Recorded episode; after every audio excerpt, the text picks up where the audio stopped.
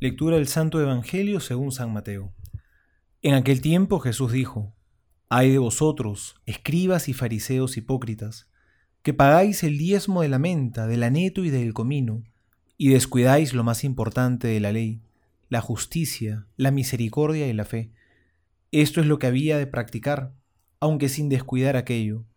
Guías de ciegos, que coláis el mosquito y os tragáis el camello. Ay de vosotros, escribas y fariseos hipócritas, que purificáis por fuera la copa y el plato, mientras por dentro están llenos de rapiña y de codicia. Fariseo ciego, purifica primero por dentro la copa, para que también por fuera quede pura.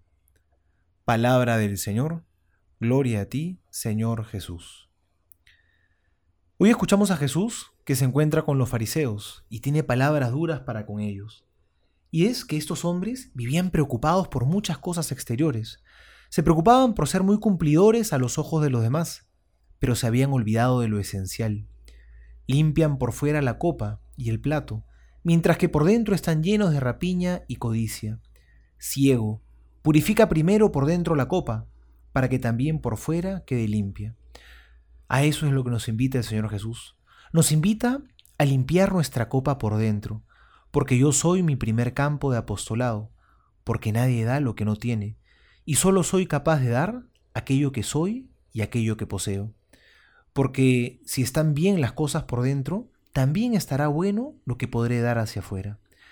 A veces vivimos muy preocupados por nuestras obras externas, quizás somos tan meticulosos, muy sacrificados y entregados por nuestras obras hacia afuera. Y eso está muy bien, hoy Jesús también lo ha reconocido en nuestras horas hacia afuera, qué meticulosos somos e incluso llegamos a colar el mosquito, como el Señor ha dicho en el Evangelio de hoy. Nada se nos escapa. Pero hoy el Señor nos va a hacer una gran pregunta. ¿Vives también la justicia, la sinceridad, la misericordia?